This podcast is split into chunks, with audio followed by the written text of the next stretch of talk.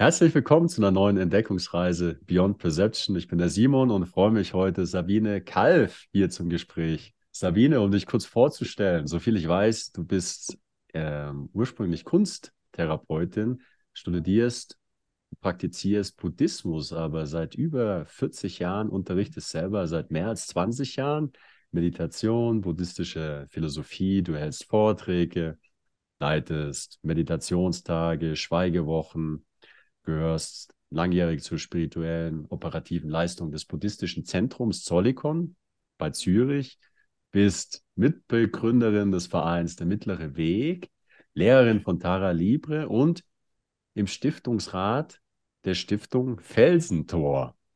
Schön, dass das klappt. Herzlich willkommen, Sabine. Hallo, Simon, schön, ja, nach Mexiko.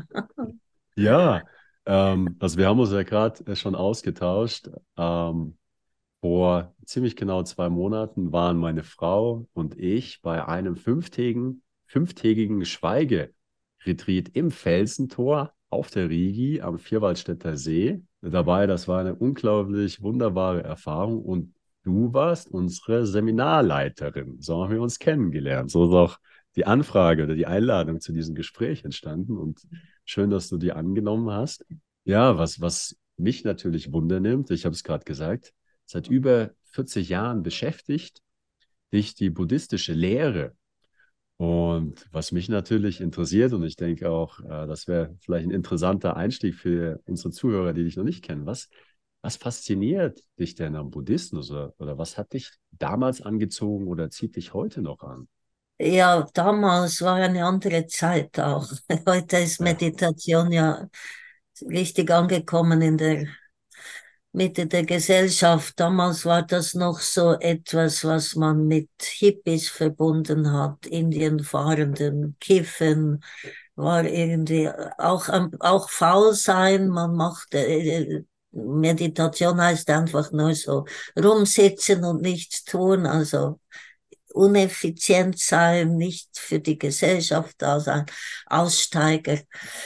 Wir waren, also ich bin, ich war äh, Ende 20, als ich äh, buddhistische, also tibetische Lehrer kennengelernt habe. In Bern übrigens, ich habe in Bern gelebt, war da jung wir waren eine, eine ziemlich eben schon eine Gruppe, die für uns ging sehr stark darum, was ist wirklich, was ist wahr, worum geht es eigentlich? Also irgendwie, ich bin christlich aufgewachsen, ich fand das zwar gut, wie das meine Eltern gelebt haben, aber es waren wie keine, die Fragen gingen nicht, also keine Antworten da eigentlich so richtig. Was ist eigentlich das Wesentliche, worum geht es? Was ist für uns wirklich? Was, was, wir waren sehr starke Suchende und natürlich auch mit Drogen, aber ganz verschiedene auch. Äh, damals waren auch so Selbsterfahrungsmethoden sehr neu. Zum Beispiel Urschreitherapie haben wir auch ausprobiert. Also wir haben ganz viel ausprobiert zusammen. Das war schon eine tolle, auch viel äh, uns eben ähm, besprochen, also was, was wir alles so erleben. Und dann, ähm, ja, soll ich das jetzt im Bett erzählen? Also, äh, ja, vielleicht schon lustig, weil es war eigentlich der erste, das erste war, ich war, äh, ich habe eine Freundin, die ist heute Lama, Lama Irene. Wir wohnten da zusammen in einer Wege in, in Bern. Und sie hat ein Buch in die Hände bekommen, Die Buddhas vom Dach der Welt von Ole Nydal ein dänischer Buddhist, buddhistisch einer der ersten. Und sie hat dann beschlossen, ich hatte ihm dann geschrieben und er hat sie eingeladen, sie soll doch zu seinem Geburtstag Party kommen in München. Und dann ist sie da hingegangen und kam nicht mehr zurück. Also die kam dann erst zwei Wochen später mit ihm zurück und seinem ganzen Anhang in unserer kleinen Wohnung da in Bern. Und wir haben unsere Kollegen eingeladen und Ole hat da, ähm, hat da mal eben einen Vortrag gehalten oder ein bisschen erzählt zum Buddhismus und für mich war das wie genau das. Er hat so gesprochen, wie ich eigentlich auch denke, also irgendwie gesucht habe. Also es war so wie, das ist richtig toll. Und es war in unserer kleinen Wohnung, weil vielleicht viele Leute und wir hatten dann auch die Kündigung der Wohnung, weil das war denen viel zu laut, den Hausbesitzern. Also, wir waren sowieso schon eine Zumutung für sie.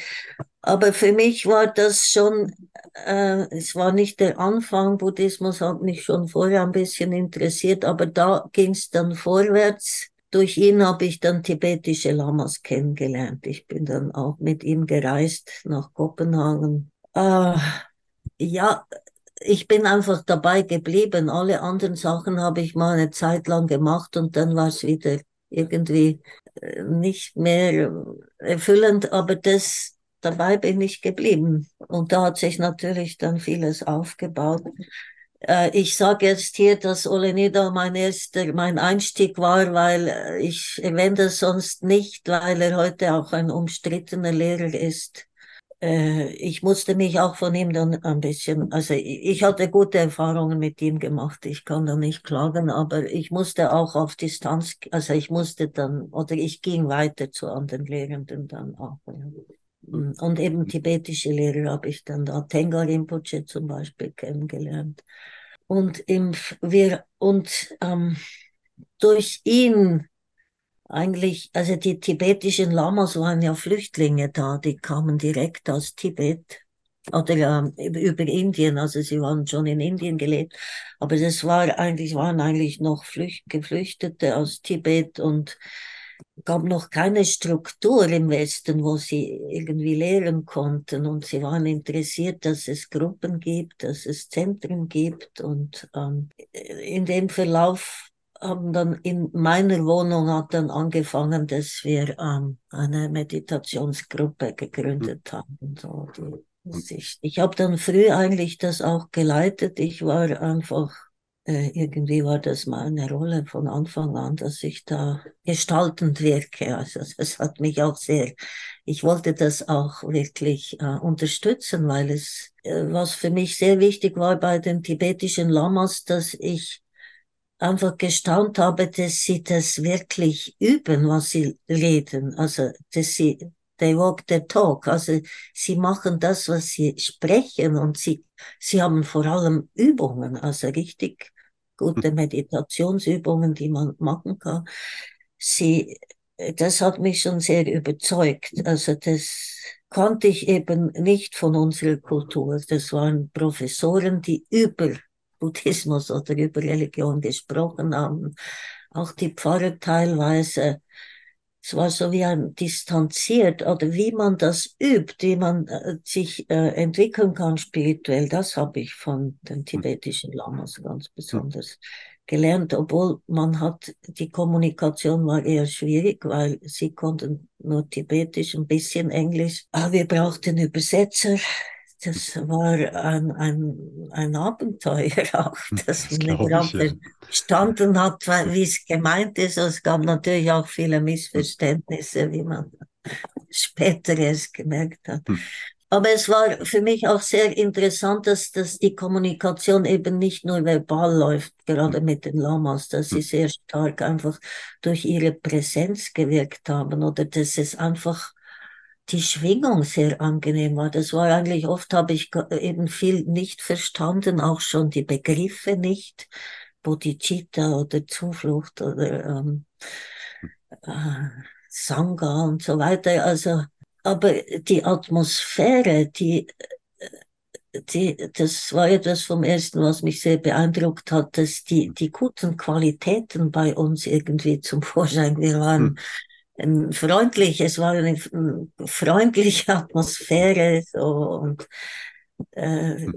und eben manchmal auch Antworten, die sie gar nicht gesagt haben, dass einem etwas klar wurde, hm. woran man selber, dass irgendwie der Geist geklärt wurde, einfach in hm. der Präsenz bei einem. So. Das war so der, die ersten Jahre. Spannend, du hast gesagt, dich hat die Frage umgetrieben, was ist wahr? Hast, ja, du, also, hast, du raus, hast du rausgefunden, was, was es war? Was, was ist war? Oder wie würdest du das jemand vielleicht aus deinem Ja, heutigen Blick ich würde, weitergeben? das sind ja einfach Worte, also es ist Hm. ja eben nicht, sind eben nicht Worte oder ein Begriff, es ist eher eine Erfahrung.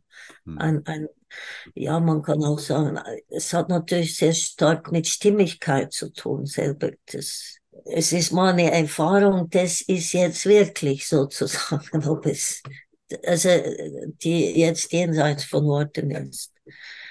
Aber ähm, was es war, also was mich sicher in dem Sinn beeindruckt hat, ist eben, dass das Glück nicht im Außen zu suchen ist.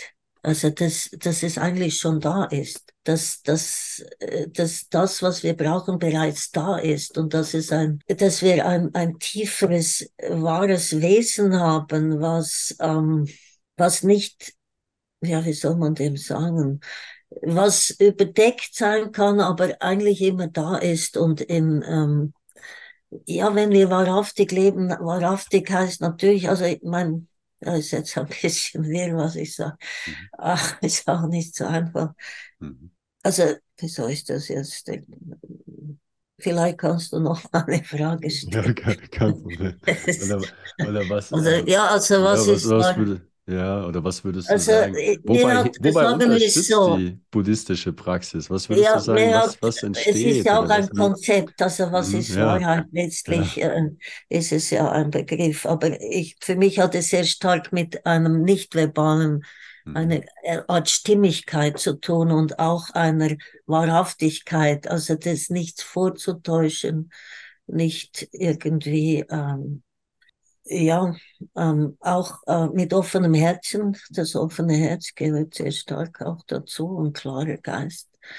Äh, das Konzept hat mir eben eigentlich sehr, leuchtet mir bis heute ein und scheint auch von der Erfahrung her bestätigt zu werden, dieses, äh, wir sind eigentlich ähm, wahre, offene, mitfühlende Wesen, und das wird überdeckt durch gewisse Handlungen oder durch Unwissenheit. Also das, das, das Problem ist nicht, dass wir Sünder sind, sondern dass wir einfach aus Unwissenheit viele Dinge tun, die uns oder anderen schaden. Und deshalb ist es wichtig, dass wir eben mehr Selbsterfahrung äh, üben, dass wir mehr erkennen und äh, dieses, dieses, das Bild dazu ist eigentlich, es ist, sind Schleier, die über dem, der eigentlichen, dem wahren Wesen sind, die durch eben auch Meditation zum Beispiel sich auflösen können oder gelüftet werden. Das finde ich ein, ein gutes, es hat mir eben auch sehr eingeleuchtet, diese, ähm, das ist etwas, was sehr stark jetzt im Buddhismus eigentlich ähm, eine starke Überzeugung, so, dass es so ist. Mhm. Und eben ist auch meine Erfahrung im Retreat, dass das wirklich geschieht, auch dass äh, Probleme, die, die sonst sehr stark sein können, eigentlich wie verblassen, dass das nicht mehr so wichtig ist mit wie viel Geld man hat oder mit wem man Streit hat oder so, dass das nicht, dass das eher Oberfläche ist und dass es ein eine, eine tiefere Ebene ist, wo wir auch noch also wirklich Sicherheit bekommen können, wo wir vertrauen können, wo wir sein können. Das ist äh, auch äh, etwas, was bei mir jedenfalls sehr gestärkt wurde und wird durch das Meditieren, durch die Übungen, auch durch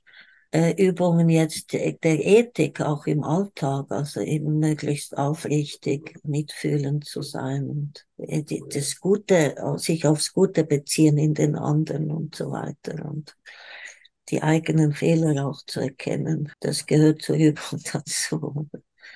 Und das, das bewirkt, dass dieses sogenannte wahre, liebevolle Wesen, es ist eben eigentlich Genau, also eigentlich jetzt haben wir die eigentlich die beste Antwort, was es war, ist eigentlich Liebe. Liebe ist das, die größte Quelle des Glücks und das tiefste, die tiefste, die größte Macht auch der Welt. Also Wahrheit ist aber auch Liebe und Erkenntnis zusammen, würde ich eigentlich sagen. Aber es, es braucht das offene Herz dazu. Nur erkennen ohne Gefühl oder Mitgefühl oder Herz ist äh, noch nicht. Das ist nur eine halbe Sache oder kann auch sehr schlimm sein. Ja. Und die, äh, und die Erkenntnis und dieses offene Herz, das ist etwas, was sich einfach aus dieser buddhistischen Praxis dann einfach Stück für Stück beginnt zu entwickeln, zu entfalten, zu erf erfahrbar zu werden. Ja, es ist aber so, dass es nicht so ist, dass man es dann, ja, man kann die Erfahrung sehr tief machen. Mhm. Aber es heißt nicht, dass die dann einfach so bleibt, sondern es ist eher wie das Leben ist Unordnung, bringt Unordnung und, und Schmutz. Also man muss immer wieder aufräumen und mhm. sich selber auch pflegen. Also jetzt mal äußere, äußere Körperpflege. Das ist auch meine Erfahrung bei der Meditation oder bei diesem Weg der Erkenntnis. Man muss sich immer wieder bemühen. Es ist nicht einfach mal, oder vielleicht, ich glaube zwar nicht, dass das Erwachen wirklich so das volle Erwachen wirklich so ist, dass du das nicht mehr machen musst. Mhm. Es, es ist, man muss, es ist etwas, was man immer wieder sich auch erinnern muss. Also es ist etwas, was man nicht einfach aufhört damit. Im Gegenteil, also ich, man, es ist einfach immer stärker, dass man mehr in der meditativen äh, Dimension äh, bleibt und weniger äh, sich daraus heraus, ähm, ja, dass weniger Ablenkung da ist, die, die dich daraus herausholt, dass du eigentlich in deiner Mitte bleiben kannst, egal was dann geschieht. Also das, das wird stärker. Ja, und doch ist, du, du hast es nicht im Griff, was dir geschehen wird oder was kommen wird, welche Gefühle auch, welche Schwierigkeiten, ob es dein Land ein, ein angenehmes Leben ermöglicht oder nicht. Ähm, Vergänglichkeit, es kann sich ganz vieles schnell auch ändern und auch das Klima heute ist ja auch sehr unberechenbar das hast du nicht im Griff, aber wie du dich da, darauf äh, beziehst, also was du damit machst, da hilft die Meditation sehr stark oder diese Philosophie auch, die damit verbunden ist.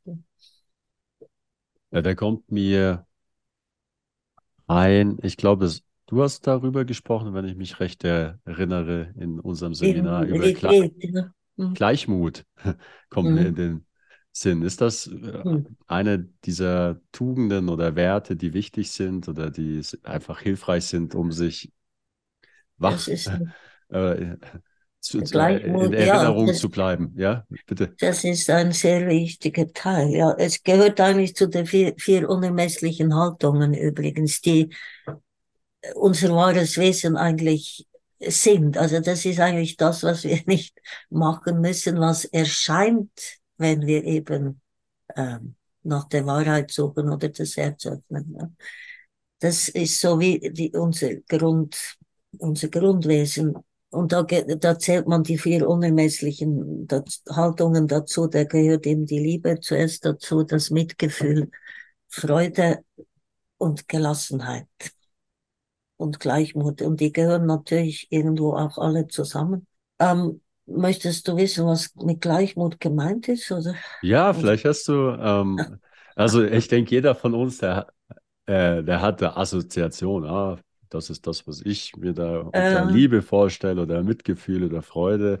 Aber es mag ja nicht unbedingt das sein, was, was, ähm, was vielleicht stimmt. dahinter erfahrbar ist. Von daher, das wäre natürlich unglaublich interessant, ähm, ja, von dir zu hören, ähm, was du damit verbindest oder was das bedeutet. Also Gleich, äh, Gleichmut entsteht dadurch, dass du eine Art Zuhause, also dieses tiefere Sein in dir gefunden hast, wo du nicht mehr raus musst.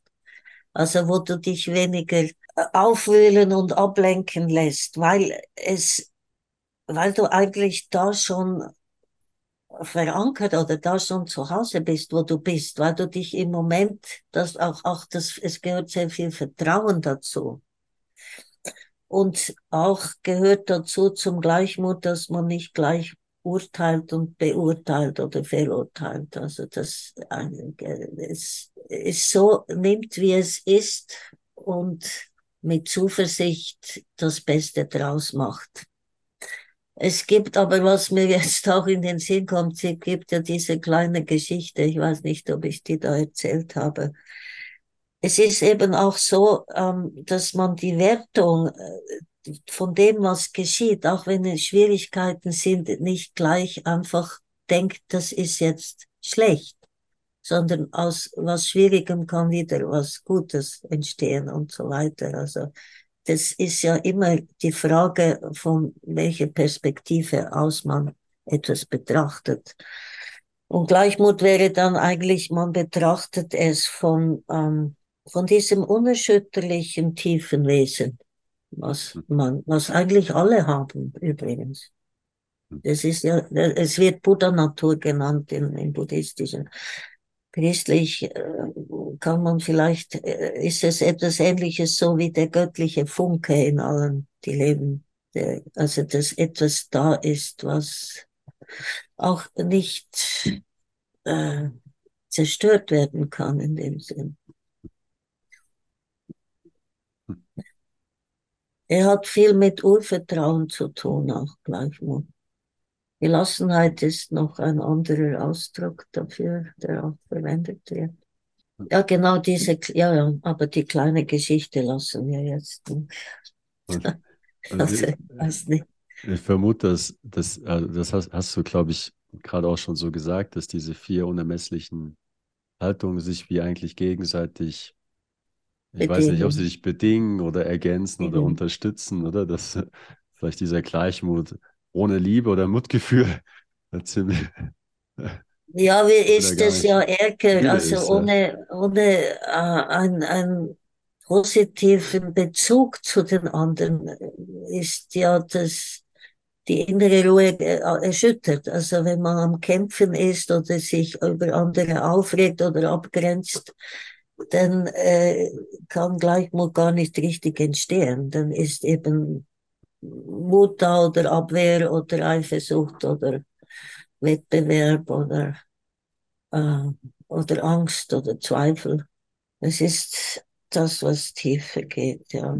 Genau, also es, sie bedingen sich, aber sie sind eigentlich auch alle äh, gleichzeitig da, weil sie gehören zu unserem tiefsten wahren Wesen so. Und es ist schon so, je mehr wir auch gemein sind oder ähm, egoistisch, es ist schon meine Erfahrung, umso weniger können wir das spüren, dass da eigentlich was Tieferes da ist, was uns ja, hält und dreht. Es ist dann wie eine Entfremdung zu uns selber, die wir da äh, haben. Also wie, ja, wie das durch jede schädliche Tat geht, irgendwie wird da eine Mauer gebaut, dass es schwieriger ist, das lebendige Herz einfach zu spüren und damit im Einklang zu sein. Also manchmal muss man auch äh, verzeihen lernen, sich selber, was man halt nicht kann, dass man oder anderen verzeihen, dass sie so sind, wie sie sind. Also es ist schon meine Erfahrung, dass gewisse Haltungen und Taten die Verbindung stärken zu diesem, ich sage jetzt mal, offenen wahren Herz oder erwachten Herz, so, ja. wahren Wesen. Und äh, du hast ja auch ganz am Anfang hast gesagt, das, was du als Unterschied wahrgenommen hast zwischen den tibetischen äh, Buddhisten und jetzt zum Beispiel den Pfarrern oder äh, in den Leuten, die über das Christentum darüber geredet haben, aber sehr distanziert waren. Und du hast vorher gesagt, dass du da ge gemerkt hast, das wird gelebt oder die sind kongruent, die, die, die tun das, was sie erzählen. Ja, das, die, äh, die, die, nehmen das, das ist genau das, was du meinst, eben, dass da, dass es nicht nur irgendwie ein intellektuelles Verständnis ja. ist, sondern dass es ja. eigentlich zum Leben kommt, indem man es, äh, indem man das umsetzt, sozusagen, was man Dass da es nicht entdeckt. nur eine Theorie ist oder eine, eine Ansicht, sondern es geht darum, die Wirklichkeit wirklich zu untersuchen und, und auch, dass es Übungen gibt, die, die uns helfen dabei, so Meditationsübungen. Und das, das ist ja dann vielleicht, wenn man das jetzt oberflächlich hört, scheint das ja ein Paradox. Also nur durch das Meditieren, also vielleicht ist, was man sich vorstellt, man sitzt da wird es praktisch, ja, in Anführungszeichen. Was, das, was ist das Paradox? Das, das habe ich nicht ganz na, man könnte ja, man könnte ja eben, man könnte ja jetzt sagen, wenn man nur da sitzt, dann macht man ja nichts. Man, man ja, handelt ja, ja, ja, nicht, ja. Nein, nein, genau. Man macht äußerlich ja nichts, ja. Ja. Das ist ja auch was, übrigens, ich möchte nicht mal sagen, dass man zwingend meditieren muss. Und ich möchte auch nicht sagen, dass die Christen, die Christen, äh, dass die alle so ab, äh, ja. theoretisch sind. Also ich kenne, habe auch andere kennengelernt und es gibt in jeder Tradition äh, Wahrheitssuchende, die wirklich, hm. die, und das, meistens ist es ja das Esoterische, auch die Sufis bei dem, beim Islam und so weiter. Es sind eigentlich immer die Traditionen, wo wirklich das gelebt wird, wo geübt hm. wird, wo das hm. ernst genommen, was nicht um Macht und Kirche und, und so weiter geht. Ja. Da sind, und da kommen die Menschen ja auch auf die ähnlichen Einsichten oder die gleichen sind ein bisschen anders beschrieben. Aber eigentlich verstehen sich die Menschen am besten, die auch, die das wirklich, ja, es ist, und das ist, finde ich, im Buddhismus auch sehr angenehm. Das hat mich übrigens, äh, das war für mich sehr wichtig damals und heute immer noch, dass es eben im Buddhismus nicht Gläubige und Ungläubige gibt, mhm. sondern eigentlich gehören alle dazu, ob einfach, es ist eigentlich in dem Sinn mehr eine Wissenschaft. Also man hm. muss nichts glauben, sondern soll es selber rausfinden. Oder es ist wichtig, dass man äh, das auch erfahren kann und nicht nur irgendwie etwas nachbetet. Das ist hm. ganz, und eben, es, es sind alle dabei. Es hm. haben alle die Möglichkeit, äh, zu erwachen jetzt oder Erleuchtung zu erlangen. Oder die, die Liebe zu leben. Also das ist, finde ich, auch ein ganz wichtiger Punkt, dass man da nicht arrogant wird oder so. Und es gibt Menschen, die meditieren in dem Sinn jetzt nicht, aber sind sehr ähm, mitfühlende Menschen, machen unglaublich gute soziale Werke oder was, oder auch sind einfach in der Familie ähm, ein Anker für die anderen. Also da gibt es, das möchte ich einfach noch betonen, man, es gibt nicht nur die Meditation, aber für mich ist das, ich kenne selber, für mich war es der beste Weg, also ist es immer noch, ja. aber ich weiß auch, dass es andere Wege gibt. Ich denke aber auch, dass es für alle, die da tiefere Einsichten haben, äh, eine Form der Reflexion haben oder dass sie Stille brauchen einfach, dass die Stille eben uns dazu wird. Das deshalb das Paradox hast du ja eigentlich angesprochen, dass man äußerlich ja nichts tut. Und das ist ja ein wichtiger Punkt, zu merken, dass nicht nur die äußere Haltung oder das äußere Handeln äh, eine Wirkung hat, sondern unsere Einstellung, unsere Haltung, uns, unsere Gedanken, was wir über etwas denken, dass da eigentlich ähm, die Wirkung geschieht von unserem Handeln.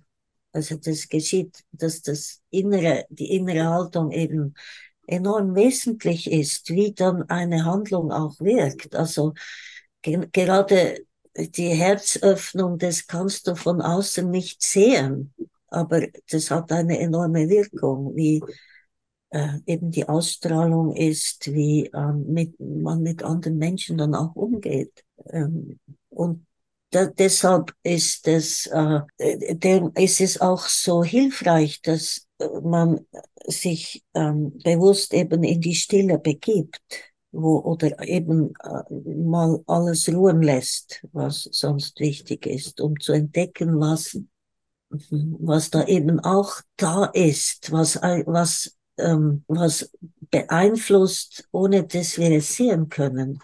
Und das hat sehr, das beginnt ja, jede Handlung beginnt letztlich mit einer ähm, Idee oder einer ähm, Wahren, einem Konzept, wie wir die Welt wahrnehmen oder was wir, was unsere Absicht, unsere Motivation ist. Nicht, die Handlung kann die genau gleiche sein, eine Umarmung zum Beispiel, und die kann, die kann sehr herzlich sein oder sie kann eben sehr verstörend wirken oder je nachdem, mit welcher Haltung wir das tun. Oder ja, wir kommunizieren eben nicht nur mit Worten, sondern auch mit äh, unserer Ausstrahlung, Werturteilen, die wir haben.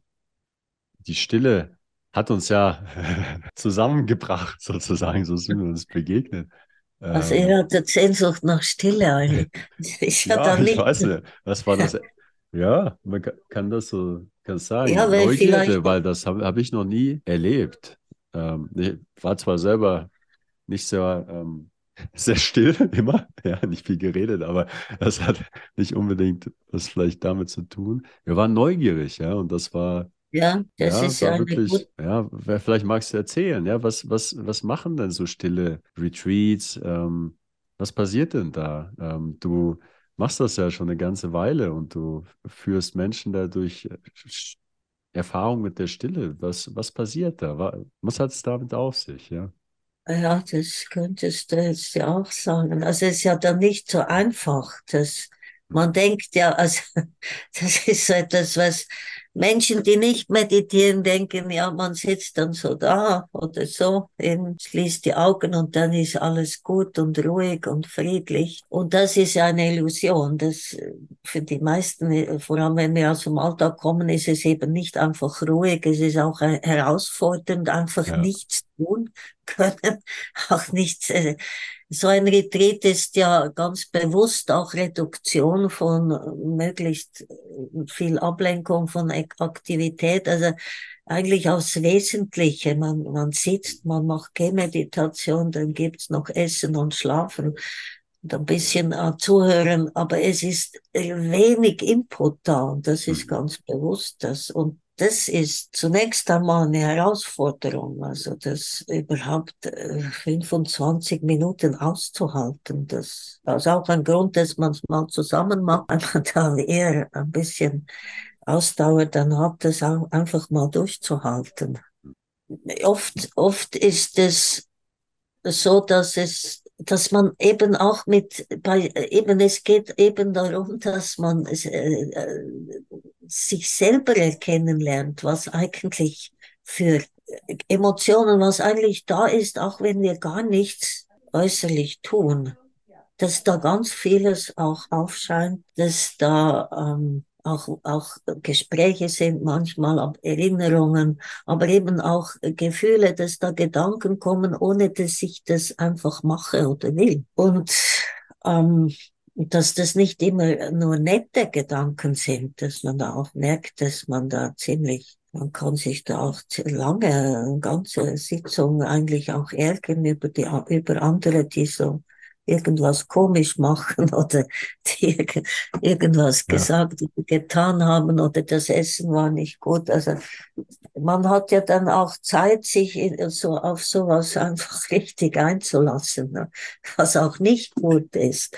Und wenn man Glück hat, merkt man, dass diese Haltung, dass man da eine Haltung pflegt, die in dem Sinn ähm, ja negativ ist, dass sie, äh, dass man die auch ändern könnte dass das Mhm. nicht äh, unbedingt einfach die volle Wahrheit ist, dass es einfach ein, ein, ein Erleben ist, wie ich ein Phänomen jetzt wahrnehme. Also man kann dann, äh, wenn man auch länger da sitzt und im Sch- Schweigen bleibt, dann auch merken, wie sich das wandeln kann, die Haltung.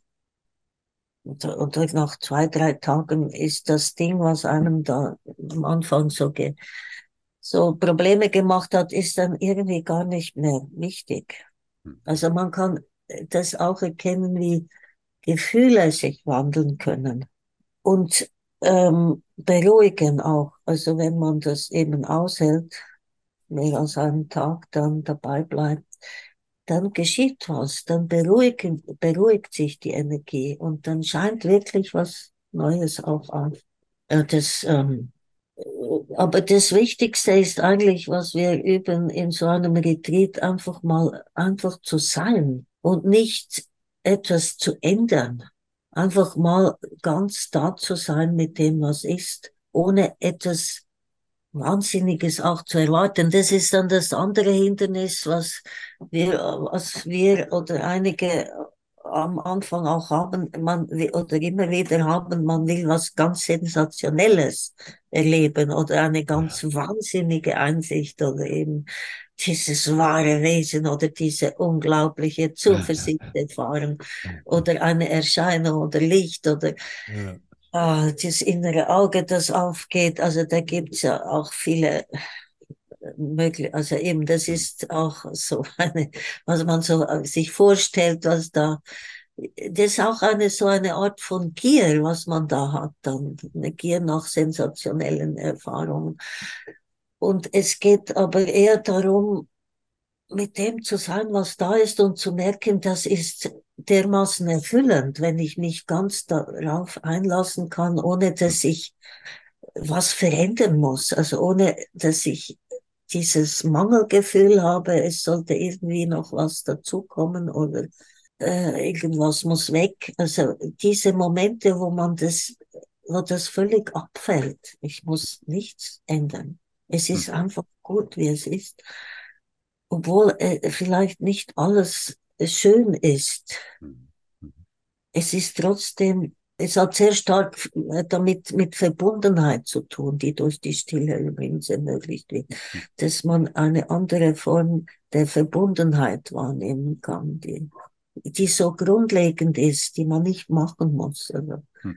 dass man auch, äh, gerade wenn man, in, ist, diese Orte sind ja oft auch in der Natur an schönen Orten wie das Felsentor, dass, dass man da dadurch, dass man eben keine Pläne hat, nichts tun muss, vielmehr einfach mit diesem Naturwesen sein kann. Ich sage jetzt Naturwesen, ich meine Bäume, Pflanzen, Tiere, mhm. Erde, die Elemente, dass das auch nicht, dass es wirklich auch lebendig einen Bezug gibt, hm. dass das Bäume nicht einfach nur irgendwie tote Materie sind, sondern dass wir da ein Teil von einem großen Ganzen sind dass das eine sehr befriedigende, erfüllende Erfahrung ist, die, wo es dann geschehen kann, man will da einfach gar nicht mehr raus.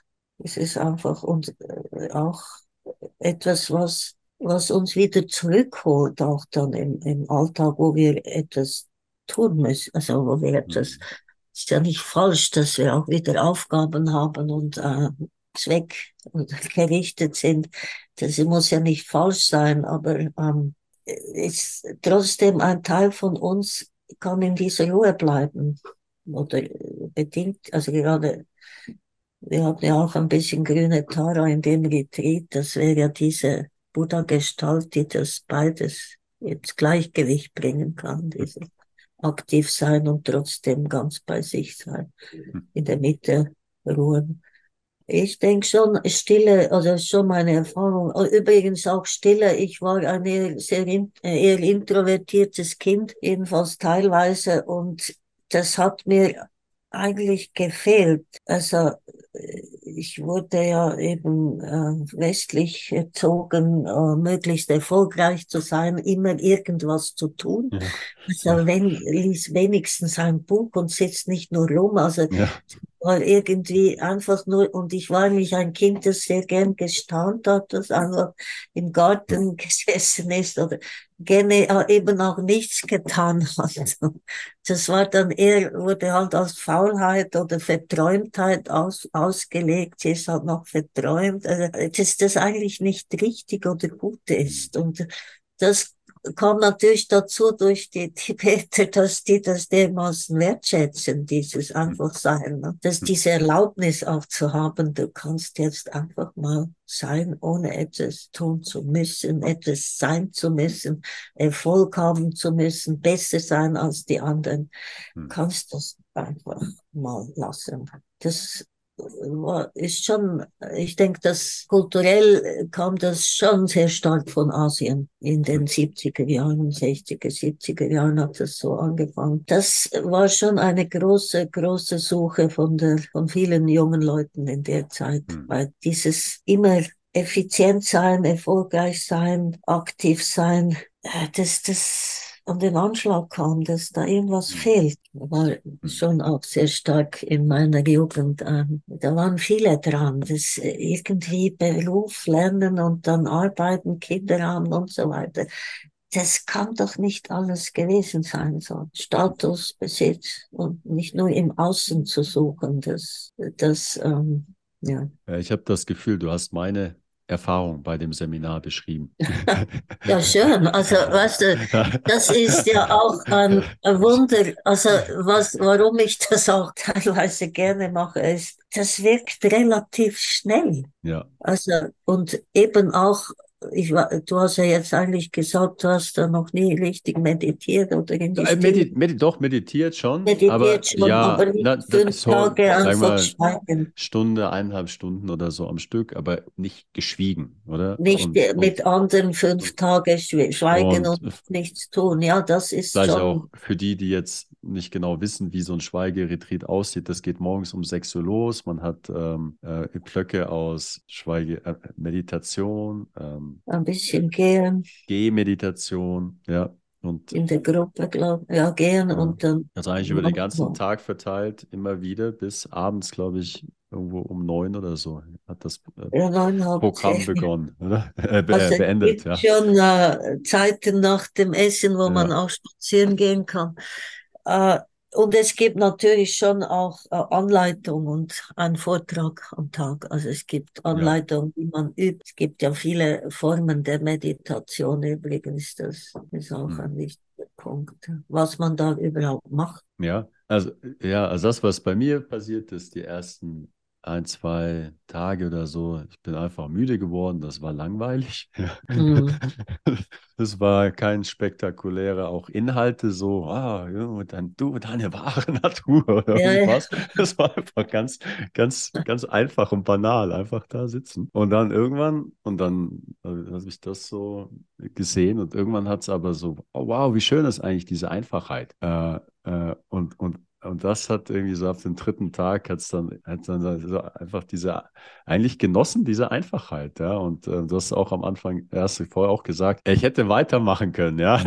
Das war, das, ja. das, das, einfach so einfach, so einfach, ja. Und, ähm, und äh, eine der spannenden Erfahrungen war auch, es kamen Impulse und hätte ich reden dürfen, hätte ich dann angefangen, über diese Impulse zu reden. Hätte ich, ah, guck das oder das oder was auch immer. Aber wir durften ja nicht reden. Das heißt, okay, ich habe es bemerkt, äh, aber dann nichts damit gemacht. Und dann ein mhm. paar Minuten später ist das wieder weggezogen. Und äh, man hat eigentlich gemerkt, wie banal diese, die Dinge sind oder wie oberflächlich die, Re die, die Ebene der Sprache ist. Dass es eigentlich aus dieser Hintergrundhaltung eigentlich gar nichts zu reden gibt. Ja, in dem Sinne. Ja, das, äh, das war so äh, äh eine, eine eine der meine Beobachtungen, wie ja, das ist doch ein wichtiger Teil auch im Alltag, dann manchmal etwas, wie wichtig ist das jetzt unbedingt, dass das gesagt werden muss oder getan werden muss. Aber was du jetzt ja auch schön gesagt hast, ist, ähm,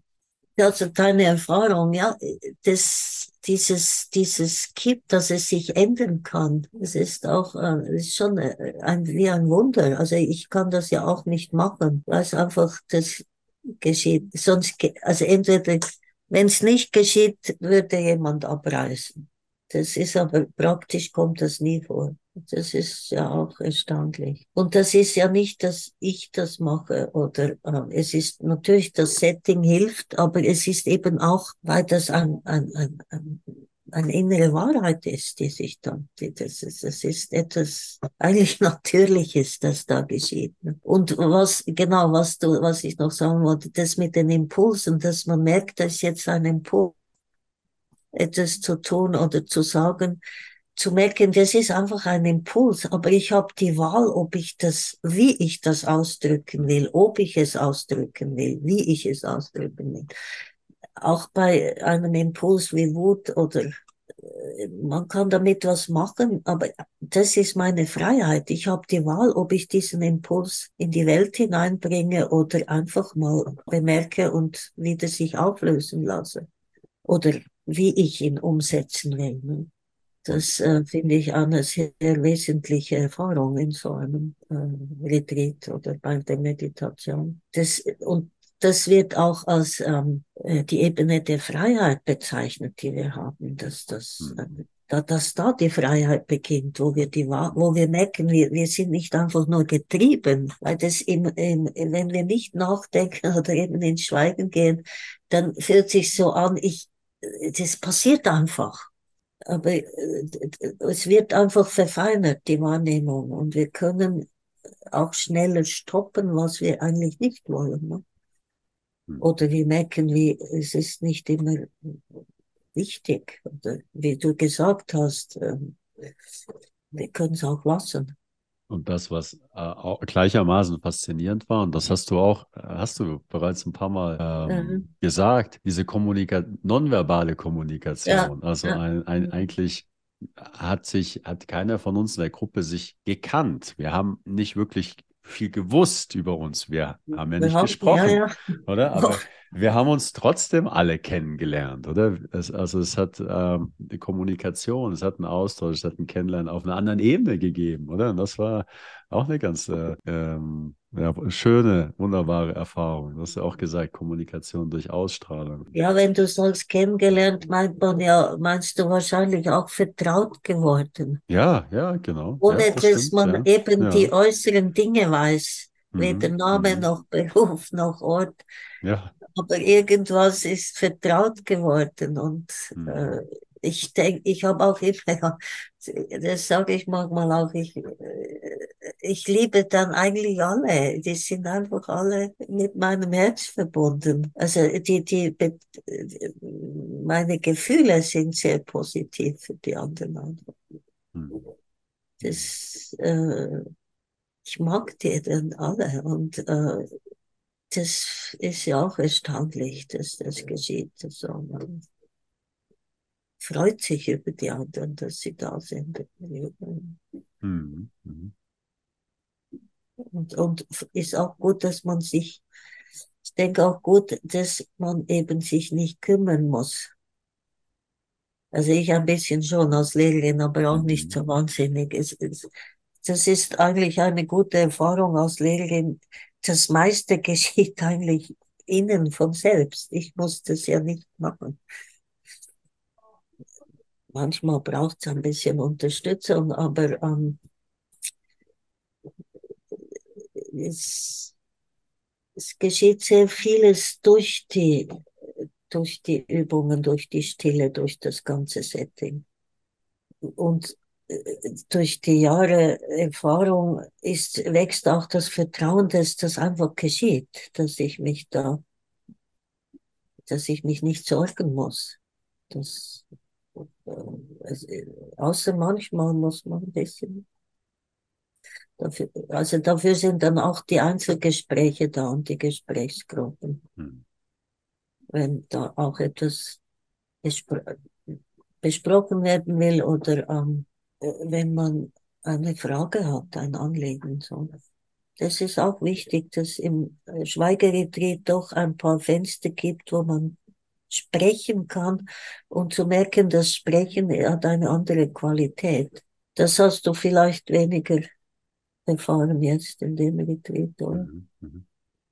Ja, also Doch, Gruppe, bei der Gruppe warst du auch dabei. Ja, ne? genau. Also, Mhm. ja, ich weiß nicht mehr genau, aber wir hatten auch einen Austausch in der Gruppe. Ja. Ja. Mhm. Mhm. Und ist denn so ein Schweigeretreat, ist da für jeder geeignet, in Anführungsstrichen? Oder, oder kann das, kann das auch mal jemand überfordern? Oder Ja, also ich denke, ähm, man hat ja keine Auswege, oder? Man kann sie, wenn man, doch, also man kann eigentlich immer aussteigen und gehen. okay, ja, okay, Auch, auch in der Meditation übrigens sage ich meistens auch, äh, gehen raus darfst du immer. Hm. Äh, wenn etwas, also natürlich auch eher in der Not, das ist jetzt nicht einfach so, aber es gibt auch, ich kenne auch, beim Vipassana sitzt man länger, 40 Minuten und da ist auch einfach möglich, dass man rausgehen kann, Hm. so. Da ist oft, äh, man sollte einfach nicht reinkommen, also damit es nicht zu viel Unruhe gibt. Also einfach raus kannst du immer, du kannst auch abreisen. Ich meine, es ist ja freiwillig, also. Mhm. Absolut, ja. Und es könnte ja sein, dass das immer wieder vorkommt, aber es kommt praktisch nie vor. Also ganz selten, dass, oder, also es ist wirklich sehr selten, dass jemand abreisen will. Im Gegenteil, es möchten die meisten eigentlich noch ein bisschen bleiben. Und das, also, Mhm. na, Und natürlich, viele, heutzutage ist es ja nicht mehr so, dass das für die meisten einfach ganz neu ist, sondern äh, viele haben schon mal eine Erfahrung damit gemacht und wissen, dass es sich lohnt, dran zu bleiben. Das ist ein bisschen auch wie im Sport übrigens. Ähm, es ist nicht unbedingt empfohlen für psychisch Kranke. Also es ist eher, es braucht eine gewisse psychische Stabilität, dass es, äh, da muss man mal schauen, ob das wirklich das Richtige ist. So viel Stille, wobei manchmal, da, da muss man manchmal schauen, wenn jemand psychisch labil ist oder Schwierigkeiten hat, ob das äh, das Richtige ist oder ob nicht eine Gruppe besser wäre, wo mehr gesprochen wird, zum Beispiel. Andererseits ist unsere Erfahrung auch, dass es auch bei psychischen Problemen gerade hilfreich sein kann, Schweigeretreat mit dieser klaren Struktur.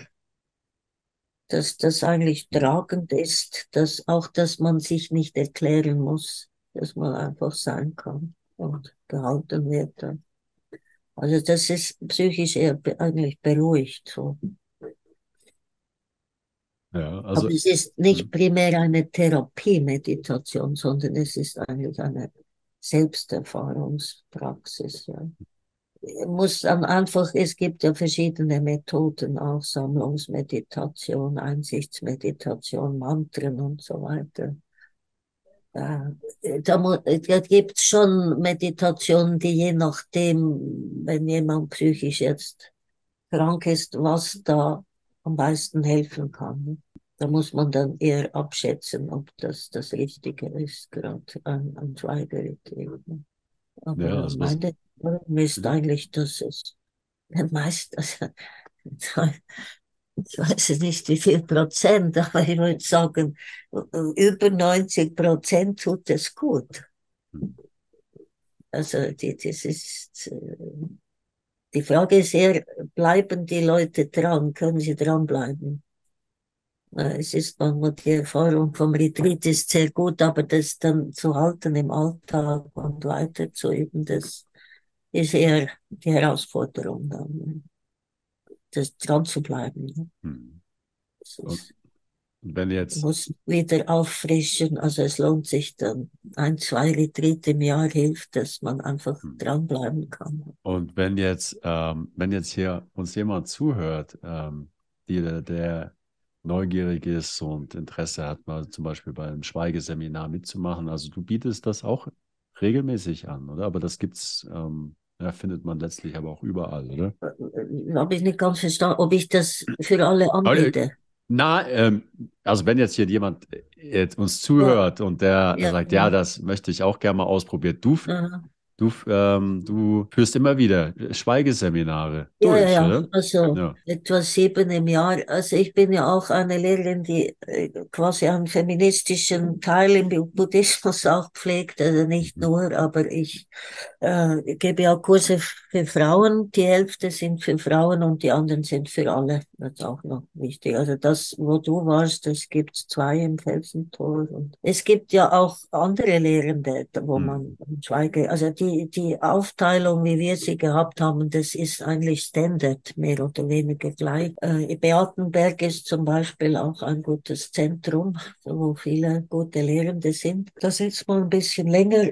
Im Felsentor hat es mehr mit Zen dann zu tun. Also es gibt ja die drei großen Richtungen im Westen, Vipassana, Zen und tibetischer Buddhismus, ähm, die ein bisschen andere ein bisschen anders betont sind, aber die Grundübungen, stilles Sitzen, Schweigeretreat, Gehmeditation, Vorträge, das ist bei allen dasselbe. Ähm, und ja, Genau. Man, äh, es steht auch bei den Kursen, ob es für Anfänger, also ob es für alle ist, zum Einsteigen geeignet oder eher. Aber äh, an sich ist buddhistische Tradition, das fand ich auch immer sehr gut. Es gehört, es gehören alle zusammen. Also üben eigentlich alle dasselbe. Also es ist nicht so, dass nur die Anfänger jetzt äh, diese stillen Meditationen machen müssen und dann hat man es und dann muss man nicht mehr, sondern es üben alle gleichzeitig zusammen stilles Sitzen, je nachdem, wo man steht, ist es verschieden, aber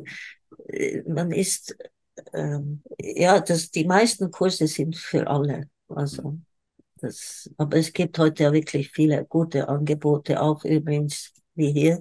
Im Internet findet man hm. fast alles auch sehr gute Vorträge von den großen Lehrenden, wie zum Beispiel Jack Cornfield und Tremalione, ja, verschiedene Silvia Wetzel, meine Lehrerin und so weiter. Also es ist, äh, hat sich sehr, sehr viel getan in den 40 Jahren, seit ich da damit unterwegs bin. Und äh, das hast du, glaube ich, eingeblendet. Ich, wir haben ja eine Homepage, wo man mein Programm finden kann. Was vielleicht noch wichtig ist dafür, es gibt nicht nur die Retreats, es gibt auch Übungstage und es gibt vor allem auch Meditationsgruppen, äh, die wöchentlich sich zusammenfinden, also bei uns zum Beispiel. Das ist neben den Retreats auch wichtig, dass man äh, regelmäßig in einer Gruppe üben kann und natürlich auch für sich selber und sich auch darüber aber in der Gruppe auch austauschen kann über Erfahrungen, man sonst ja nicht unbedingt mit allen besprechen kann. Also ja, das ist so. und, und, ja. ja, äh, Sabine, ja, selbstverständlich. Also auch für alle, die jetzt zuhören oder zuschauen, ich werde gerne deine Internetseite verlinken. Dann kann man mehr über dich erfahren oder auch dein Angebot einsehen. Sabine, ja, ich danke dir ganz herzlich Dank, dass du dir Zeit genommen hast, aus deiner Erfahrung hier mit uns äh, zu teilen, ja, und ähm, ja, der Einladung gefolgt bist. Ja, vielen Dank für deine Inspiration und deine Gedanken. Ja, ich, ich weiß nicht, liegt dir noch was auf dem Herzen? Ähm, Ja, danke auch. Ich war ja skeptisch, als du mich ja, ich weiß, hast. Ja. Das ist auch ein Generationending. Also ja. ich war sehr, äh, ich habe das ist mein erstes, das in dem Sinn Podcast. Also ich habe da immer einen Bogen darum gemacht ja. und äh, du hast mich aber irgendwie überzeugt, auch deine Leichtigkeit, dein strahlendes Wesen. Also irgendwie, das, das hast du mich auch beruhigt. Das ist ganz einfach. Ja. Ja, du hast ja Flügel, weißt du? Ich mein. ja, genau. ja, dank meinen Flügeln, das ist einfach. Ja, genau. Ja.